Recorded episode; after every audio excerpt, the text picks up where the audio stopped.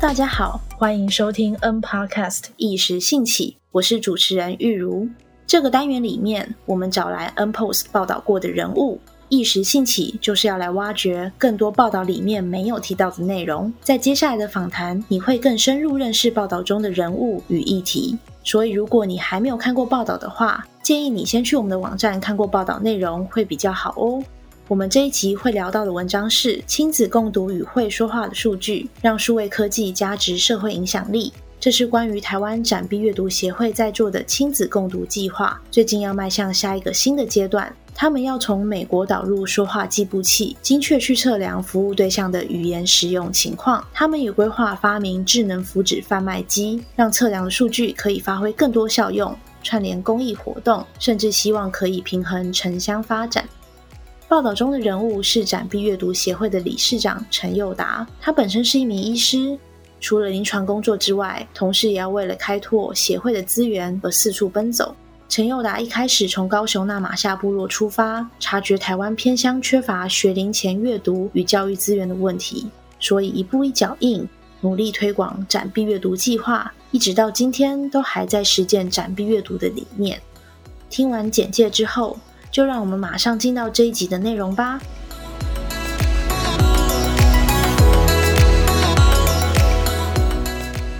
欢迎大家收听 NPOS Podcast，我是 NPOS 的编辑玉如。那 NPOS 呢，这次很开心邀请到我们报道中的主角——展臂阅读协会的陈佑达理事长。那先请佑达跟我们的听众打声招呼。哎，听众大家好，这是应该 NPOS 的听众，然后还有这个玉如，然后是陈佑达。呃，佑达好，今天呢，想要跟佑达就是聊一聊亲子共读，因为从成立协会到现在已经有差不多快六年的时间了。那佑达在这个领域呢，其实是相当有经验的。那在报道里面，我们知道就是展臂接下来呢要走入运用科技数据的二点零计划。而且呢，最近听说你们这个计划得了奖，那佑达要不要跟大家分享一下你得奖的心得？OK，是我们今年六月啊，就得了这个梦想蜘蛛计划。所以很开心，就是又有一个启动金，然后可以开始这个新的将科技导入亲子共读的这个计划。我觉得这是一个很好的开始，对。然后未来也有很多的事情可以去让它持续进行下去，这样。所以这个梦想蜘蛛计划是 Keep Walking 的计划嘛，对不对？对，Keep Walking 的计划。然后今年是第十七届啊。那其实我在第十四届的时候，那时候其实是刚草创。展臂的时候就有因为得过一次奖，然后可以把这个当时我们在纳马下的经验推广到台湾更多的地方。那这一次比较不太一样的是，我们呃，因为他们后续其实也蛮用心的，就是找了第三方单位帮我们做 SROI 社会投资报酬率的调查。那这份调查其实很重要，就是除了把我们的服务啊，把它就是把它统计出来成一个社会影响力的成果以外，它其实点出很多我们呃计划里面可以再做的更好的地方。那也是因为我把这一份报告里面可以做的更好的地方，我们再重新啊想一个新的一个。计划，然后建立在过去的这个基础上面呢。呃，其实我在投的时候，是我考，我还记得我是在考专科医师的前一个礼拜，呃，就已经快念不完书了。可是我觉得我还是要狠下心，就是说，假如我不投，我可能就不知道会不会有这个机会，可以在考完呃专科医师之后的这一年开始启动这个计划。所以那时候我就一个下午没有念书，然后埋头苦干的把这个计划送出去，这样在最后一天。那你后来考试有顺利吗？哦，有有，后来有过，对。那很好啊，就。是两个都有顺利的结果，是，可是其实还蛮冒险，因为就在考前，对啊。嗯嗯嗯，那你这个就是 Keep Working 的启动金有多少钱啊？还蛮好奇。呃，一百万扣完税九十万。哦，嗯嗯嗯，了解。好，因为知道你们得奖的时候，我也是非常非常兴奋。因为对其实非营利组织来说，就是每一个资源啊、支持都非常重要，才有动能可以做更多的事情。所以这笔钱真的是一个还蛮重要的肯定，这样子。那嗯，我们在开头的时候就已经有简介过，就是报道内容，还有就是尤达医师的背景。所以接下来我们就直接进入到最 juicy 的部分。就是啊，一开始知道呢，幼达是从偏乡出发，所以有观察到当时偏乡的困境，包含就是偏乡家庭呢比较不具有早期教育的观念，然后还有就是偏乡的隔代教养，然后单亲家庭也是比较普遍。那如果当就是家庭功能失常了，就没呃就也会造成孩童的发展迟缓。那展币在台湾也运行了五年多的时间了，那幼达能不能简单分享一下，就是这些年你们的行动带来的一些具体的改变？当时是在呃纳玛夏这个部落，那也是因为那时候在纳玛夏，其实，在当下就受到蛮多的感动。比如说有一个故事，就是你知道一开始我们在推广这个亲子共读，就是在健儿门诊的时候，就给来打疫苗啊、评估发展的小朋友。家庭一本童书嘛，那其实我们在开始在做这件事情的时候啊，甚至被这个护理长笑，他说：“你发出去这些书哦，都是发这些厚纸板书，看起来就很好，拿来当火种烧。然后你去看你发出去的书，一个礼拜后会不会被拿来当柴烧掉的？所以其实我那时候也蛮担心，就是说，因为我毕竟一开始是跟好朋友募来的，哦，是陆主会的义诊的伙伴，他们都很有爱心，然后捐了这些书，我也不希望他们的爱心就就是因为这样被烧掉了，所以我们那时候。晚上都会去家访去看，说我们在整间发出去那些书都放在客厅，这个给小孩子看的呢，还是都放在厨房，是拿来当这个生活用的？那后来你们一家家走访，发现有什么样的？其实长辈他们一开始看到我们给他们书，其实他们陌生，然后也不太觉得说自己有办法讲故事给他们听这样子。可是呢，有一个阿妈，她有一次晚上在家访的时候，她就跑出来跟我说：“哎，你是上次给我童书的那个陈医师又打对不对？”我说：“对，没错。”她说：“上那个你上次给我那本什么《亲爱的动物园》哦，我孙女很每天晚上都吵着要听，可是她每次就是我家就只有这一本，你可不可以再给我别的？我可以再跟她讲更多的故事。”那我其实那时候就蛮感动，因为她还记得那个。书名她没有，就是呃，直接拿去当柴烧掉了这样。那应该没有真的发现到有人拿去当柴烧吧？哦，我们那时候去家访的时候是没有看到拿来当柴烧掉，可是我们有看到那个便便当之类 之类的，对，拿来盖泡面这样子。可是我们有看到那个童书是被撕破的、撕烂的，放在放在一边的。然后我就说，哎，这书怎么会这样？他说，因为小孩子就很一两岁小朋友就很会撕书嘛，所以给他的这个即即便是厚纸板书都可能被撕破这样子。那我跟他说。那你们撕破之后，你们都怎么办？他说他们把它拿来当拼图，就是拿胶带去把它组装，然后觉得蛮有趣的。嗯嗯嗯嗯嗯嗯。好，那刚才有提到说，就是一开始是在纳马下做这个计划嘛，那其实后来也发展成一个蛮稳定的服务模式，就像你刚才叙述的那个景象一样。那也蛮想了解说，就是呃那边的家庭现在情况怎么样？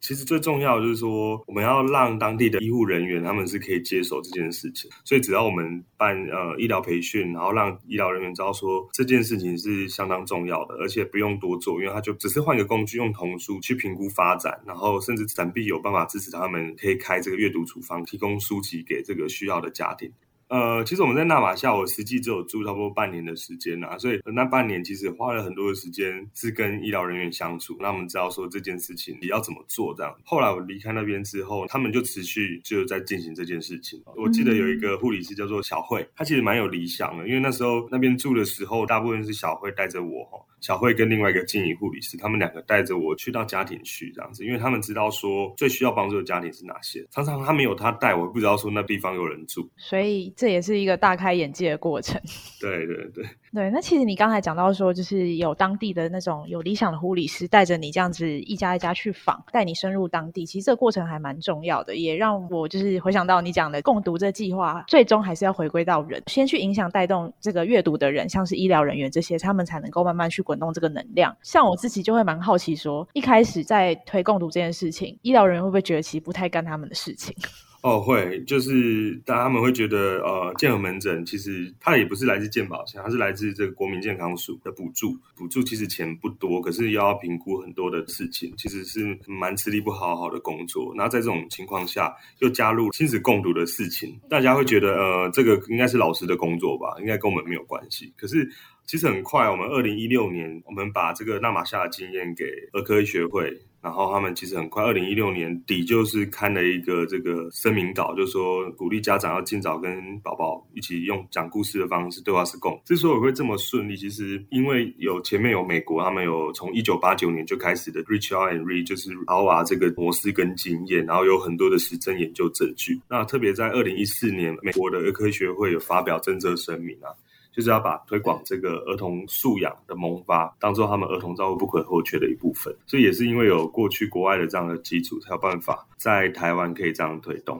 嗯，所以现在在这个推动的过程中，医疗人员是慢慢可以去接受，就是这个额外加上来的任务吗？其实很出乎我们意料之外，就是多的医生现在，特别是儿科吧，这几年推广亲子共读似乎成为这个。很热门的一个话题，因为包括很多的研讨会上面都会有一段一定是讲说亲子共读跟儿童健康的关系，所以这变得非常热门。对，那当然也是因为呃有国建署的帮忙，因为我们最一开始是在纳马夏这个地方建立一个 model 以外呢，然后透过儿科学会，透过教育训练去扩散给更多的医疗人员知道以外呢，其实还有一个就是上对下的，就是一定要下对上，上往下的两个力量互相结合。那在二零一九年的时候呢，刚好是 Richard and Reed 的三十周年，所以这是一个特别的时刻，就找了我的呃美国那边的老师，叫做 Barry Zuckerman 教授来到台湾举办国际研讨会。然后那天署长又来，除了署长以外，有一些像是国北户的教授，然后他们看了这个研讨会之后也蛮感动的，所以后续我们在一些国建署的专家会议上面啊，就是这些人其实都蛮力挺的啦，所以后续在这个。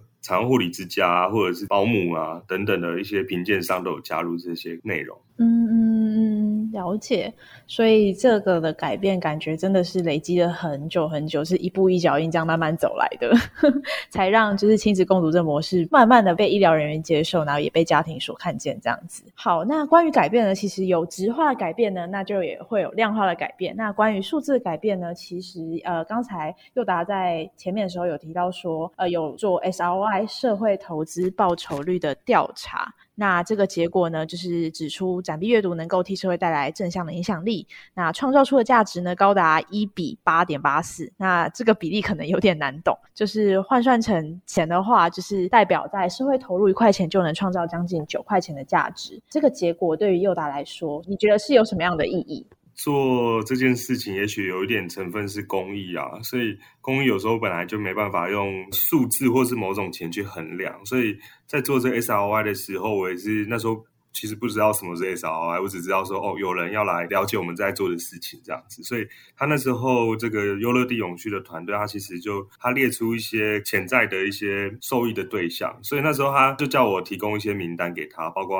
嗯刚才玉如问到就是医疗人员，然后家长，还有这些支持我们、赞助我们的这些厂商或者是赞助者这样。他是先确立像范围啊、利害关系人啊、描述这个成果啊，然后再用把它换成钱的方式，比如说，呃，过去的一堂，比如说医生跟儿童的这个卫教课程，国外这样的一个成效是什么？对照市场的价钱是多少？他们把我们做的事情去计算它的价值，然后做一些敏感性的分析之后，给出这样的一个报告跟建议。嗯嗯，发现这很像是一门一门学问这样子。嗯，了解，的确，因为现在也是 S R Y 也是各个非营利组织一直想要做的一件事情，因为有了一个比较具体的数值，比较好说服人，不管是要找赞助啊，或是合作资源，其实这样。子会比较好，精确的讲述，并且找到自己的问题是什么。好，那呃，有从 SROI 里面就是有看到自己的组织有什么样的发展上面的困境之类的，从数字上面得到的结果。哦，那时候其实哦，其实我们自己在做这个。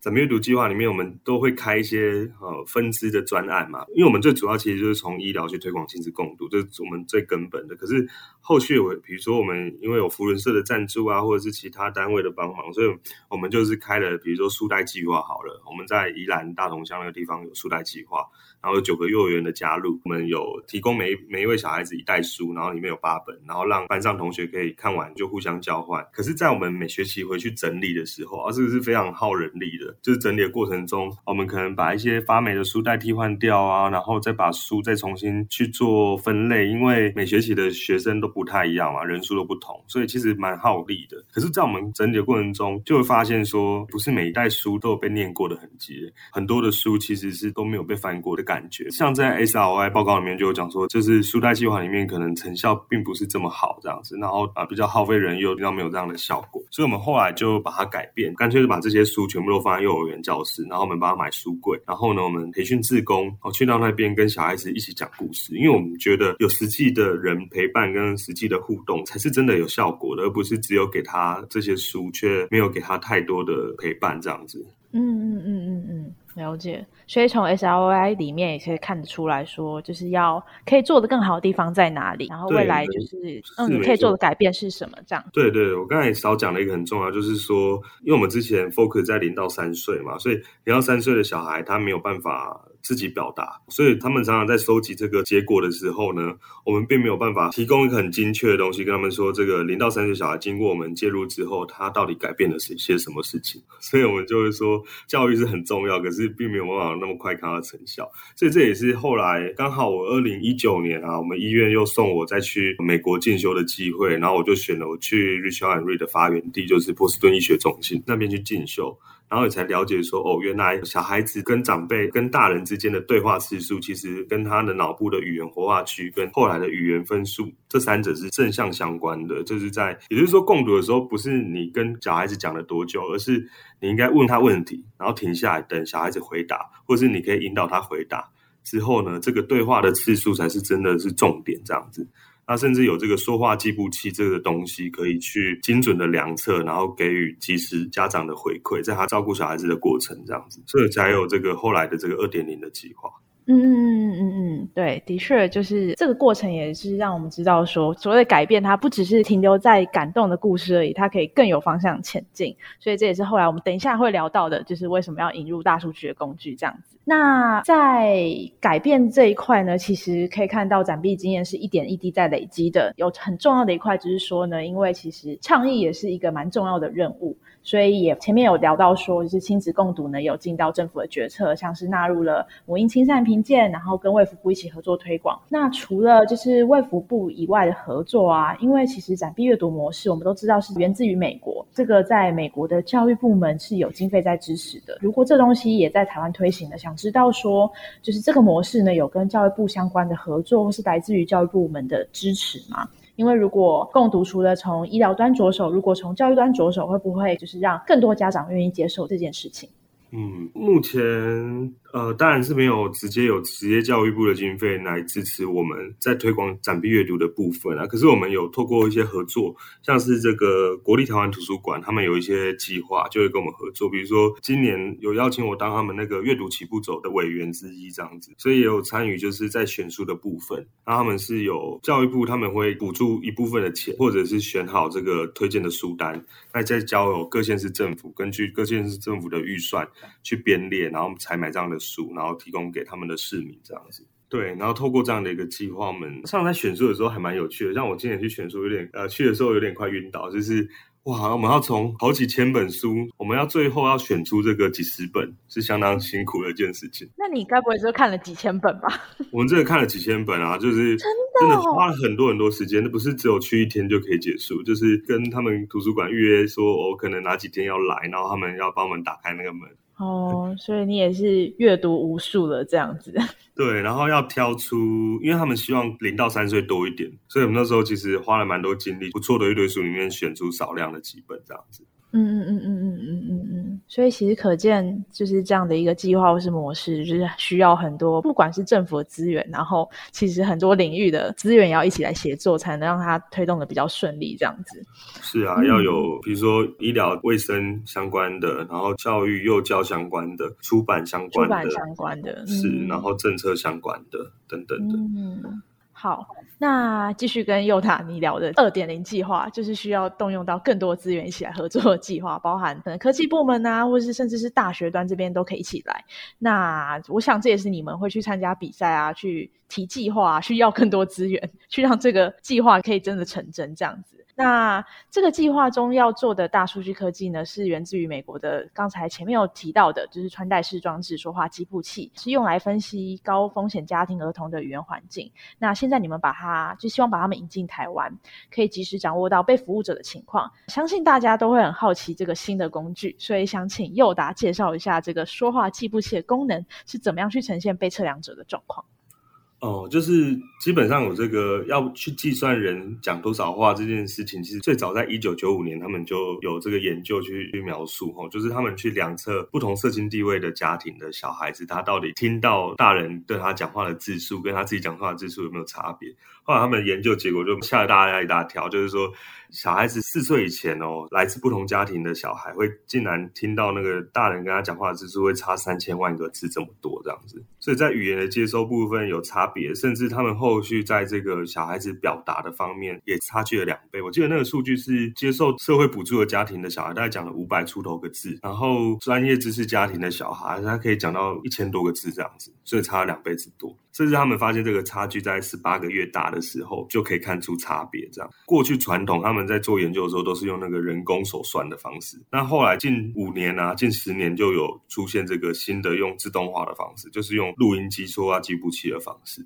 那这说话计步器是穿戴式的一个装置啊，它就是去量测这个个案，可能是老人或者小孩的周边的语言环境，知道说一些数据，比如说小孩子听到大人的字数，或者小孩子自己表达字数，还有一个就是跟人家对谈的字数，比如说你好吗？然后小朋友回答说很好啊，我今天很好，这样就是一个对话次数，这个可以量测到。再就是说，它甚至可以量测不只是字数，还有这个词汇的复杂程度。比如说，这小孩子一天讲了五百个字，可是都是重复那五十个字在讲。有一些小孩子他可能就是一样五百这个字，可是他就是一百五十个字在变化，这个还是有差别。那除了这些自动化的记录这个字数啊，或字汇变化以外啊，它还可以去分析，就是这些声音的组成来自于，比如说三 C 的声音，或是有意的对谈，或是嘈杂的声音等等的。透过这些数据的收集之后呢，它全部把它丢到那个资料库里面去做这个 AI 分析，就可以分析说，哎，这个小朋友，比如说两岁三个月的小朋友，他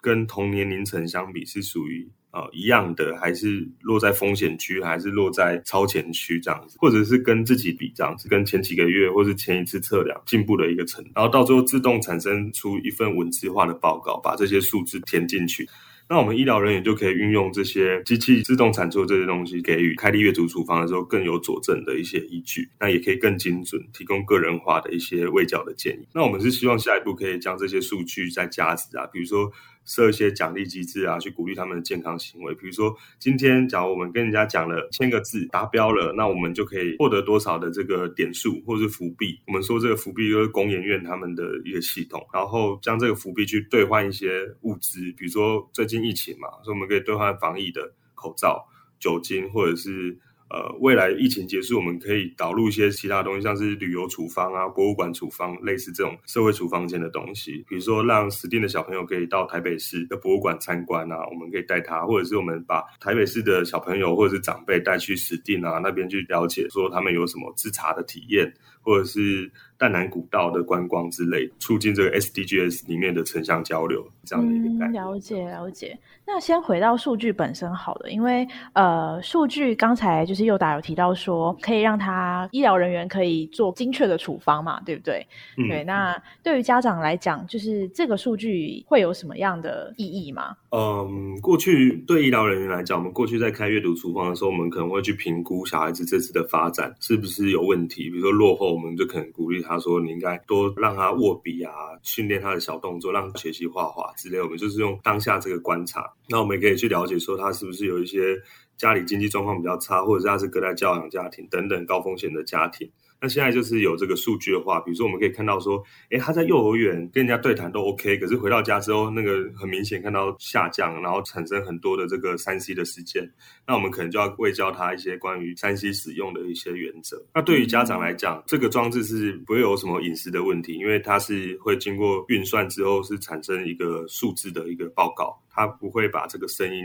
传出去，所以也不用担心隐私的问题。然后这个说话计步器它也不会发射讯号，它就是一个收音机，它会接收声音而已。传输的部分就是回到之后，我们用 USB 线去传输，所以对于小孩什么电磁波的担心，也不会有这样的一个疑虑。那它是一个很可爱，它可以放在一个小背心里面，藏在那个小背心里面，基本上也不会说，呃，他带这个去学校的时候，同才会去觉得他怪怪的什么的。所以我觉得美国人还蛮贴心的，他们都会想啊，顾虑到这些东西，然后去开发适合小朋友穿戴的硬体这样子。嗯，那感觉起来这个说话计步器它的设计已经蛮完整的了。呃，有预计说这个说话计步器就是一开始有要引进多少数量嘛？那要怎么规划分配给就是有需求的家庭这样子？其实因为我们经费有限的，所以我们没办法买太多。我们大概就是呃，可可能舞台啊，然后用轮的方式，然后有老人有小孩这样子，然后我们先试做一些建立一个模式啊，有点像展币一点零一样，先建立一个模式，然后让它修正一些我们过程中一些行政的程序，然后让它简化。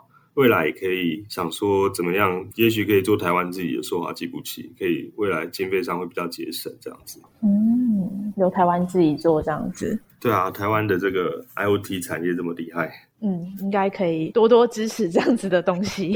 对啊，对啊。那后续像我说，后续那个数据在加值的部分，其实也是很可以跟很多的企业啊，或者是公益团体一起合作。因为大家有时候，像我记得我小时候国小啊，就是老师联络簿上面都会写说，一天要阅读几小时，对不对？然后请家长签名。那时候我就其实小时候有时候蛮爱玩，就是没有认对自己乱掰，然后自己签名这样。其实大家都是啊。对，有一天突然我妈很认真要帮我写联络簿。我签了名之后，隔天老师还问说：“哎，怎么那个签名长得不太一样？”这样。那说话机这个东西，就是它很精确，它可以，对，它就是是怎么样就是怎么样。哇，这样子就不能说谎了，小孩子就要注意了。不然他们可能觉得这很有趣啊，可以讲话比赛啊之类的。哦，正向的推广这样子。对啊，对啊。好了解。那有想过说，未来如果这个东西台湾可能也可以自己做了普及化的话，它可能会有什么样的问题？嗯，我觉得可能还有一段时间呢。嗯，然后讲到这个普及化，其实之前我只有听过一个，因为我在跟工研院讨论，他们也就说他们之前是在做这个，真的是计步器，不是说话计步器。他们是跟这个保险公司合作，就是保险公司希望它的保护可以比较健康，不用出险这样子。所以呢，大家手机不是都可以计算步数嘛，或者是手表之类的，他们就鼓励办比赛，比如说这个礼拜可能走路达几万步以上，然后就可以。保费减免啊，或者是可以换点数去换他们平台里面的一些物资之类的，所以这其实之前就有这样的一个游戏规则，其实意思同样啊，因为我们知道说小孩子的这个脑部发展是需要有社交对话嘛，特别是现在大家都关在家里面，有时候社交也会有问题。那老人他们是要不是社区有一些公餐活动嘛，是希望他们可以走出来，有正常的社交，大家邻里多关心，多讲话，也是可以预防这个失智。基本上，我觉得这个说话计步器应该就是解决这样的一个问题。嗯，感觉起来说话计步器它可以有很多的运用，这样子，而且还有可以运用在长者身上，像是鼓励长幼对话。前面又达的也有提到说，可以搭配这个计步器的另外一个设计，就是智能扶植贩卖机。那听到这个东西，其实对我们来讲也是一个很新很潮的东西，我们就很好奇说。这个贩卖机点子一开始是怎么来的？呃，其实我觉得贩卖机跟小时候的那些贩卖机都不太一样，因为我在北一嘛，所以有时候下班就会去新一区走走，所以就看到那个有一次在成品，他们就楼下电梯旁边就放了一台贩卖机，还蛮酷的。那个贩卖机你需要碰它荧幕一下，就会显示一些影片给你看，然后你只要看完跟它互动完，就可以选里面的商品。所以我觉得这个怎么讲？这个贩卖机已经不再只是贩卖机，它变成等于说有一个可以推播的功能，然后而且可以选。选择客群推播，所以我后来去了解说，哦，有厂商他可以做到这样这么厉害，他甚至可以去判别，就是今天来买的这个人是老人还是小孩，然后几岁，然后年龄，他的喜好。因为我们知道说偏乡，他们偏乡也没有什么超市嘛，呃，我们那时候做社区调查的时候，就发现他们当地人就是觉得，哦，他们有菜车，可是一些民生物资用品都很难买得到，所以你有一台贩卖机在那边的话。你不用有人在那边，他们透过自己方式就可以去到那里。而且现在疫情又贩卖机这个东西，有可能比人跟人之间的接触会比较好，就想出这样的一个点子。嗯，因为其实这个贩卖机的附加功能算是蛮全新的概念，因为说话计步机在美国的运用其实没有多这一层的连接啦。所以对啊，因为对特特别是它数据需要传输嘛，那传输的话有时候越来越去好麻烦哦。那我们就放一台机器在那边，他们去那边传输的过程中，可能玩一个游戏，他们可能在传输的过程中，因为他们都有点数嘛，所以他们就可以去玩那个模拟的夹娃娃机这样子，就是让他们觉得很好玩这样。所以这个贩卖机可以贩卖大家很多的想象，对，就是很多的那个叫什么 SDGs 十七，不是有一个叫做什么多方合作嘛？嗯嗯嗯嗯，对对对，我觉得这这是一个很好的，可以当做一个平台。嗯嗯，的确的确，那感觉可以容纳这么多想象的贩卖机，这样一台的造价应该不菲吧？对，这个就是我现在还在募款的原因，因为它是要开发，必须要给它买断，没办法用租借的。嗯，那目前就是有一起合作研发单位，他们开价大概是多少？好奇，一台就要超过三十万吧？三十万哦，好，但感觉起来就是如果这个贩卖机的模式，它如果运作成功的话，真的可以带来蛮多改变。因为你刚才前面在讲说话机部器的时候，这个加值功能它就可以有很多，比如像是平衡城乡之间的发展啊，然后还可以在报道里面有提到说，可以让乡下的人到城市做。呃，医疗或是一些数位学习的事情，对，那想说，因为它可以联手企业偏乡还有在地商家一起合作，那很好奇说，佑达有没有什么预期公益合作的口袋名单，或是也可以在这边大方的许愿，这样子 让大家听到我们的 愿望。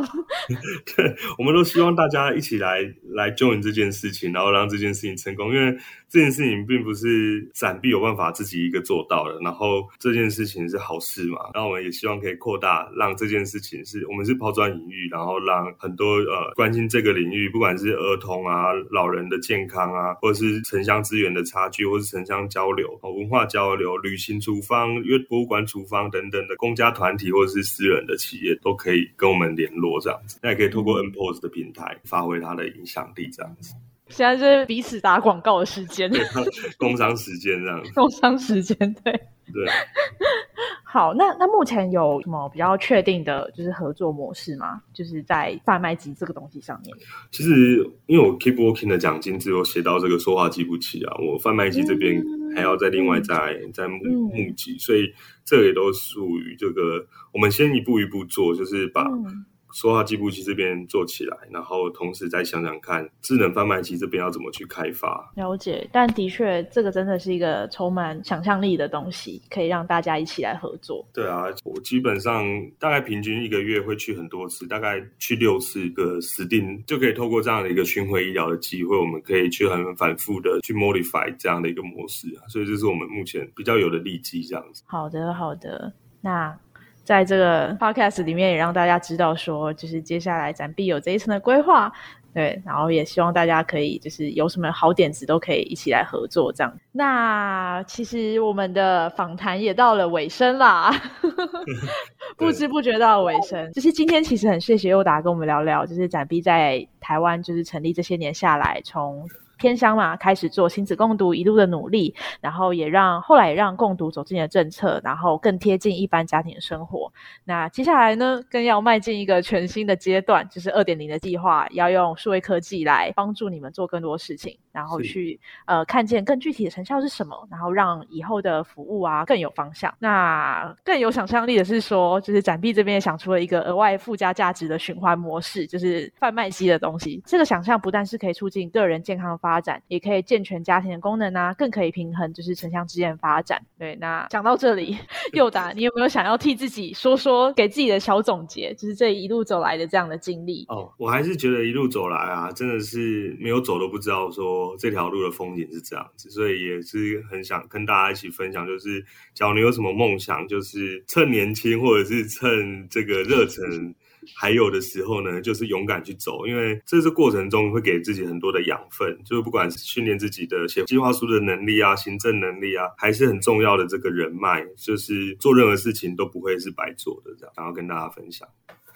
嗯嗯嗯嗯，真的是很热血的经历。我们都还年轻，对，都还年轻，可以多走走自己想走的路，尝试看看。嗯，对。那其实佑达做这些事情啊，也让我就是想到，就刚开始认识你的时候，你有跟我说到你的理念，就是医疗是社会正义的载体这句话，我真的是哦，就是一直铭记在心，就觉得嗯，其实展臂在做的事情，就是让医疗呢能够。更有效的去回应就是社会的议题。对对，其实基本上做的计划都不脱离医疗或健康了。可是呃，也是很多的伙伴一起加入，才有办法跨领域，然后把。生硬或者是没有温度的医疗，就做的更全人，或是更贴近民众一点，这样。对，感谢佑达，感谢长臂，就是为这个社会带来更温柔的力量。对，我觉得我们今天的节目应该就差不多到这里了。很谢谢佑达跟大家聊聊，也谢谢大家收听。谢谢收听。想关注更多社会创新与社会公益吗？请上网搜寻 N Post 公益交流站。如果你喜欢我们的内容，也请持续追踪 N Podcast 的动态，支持我们哦。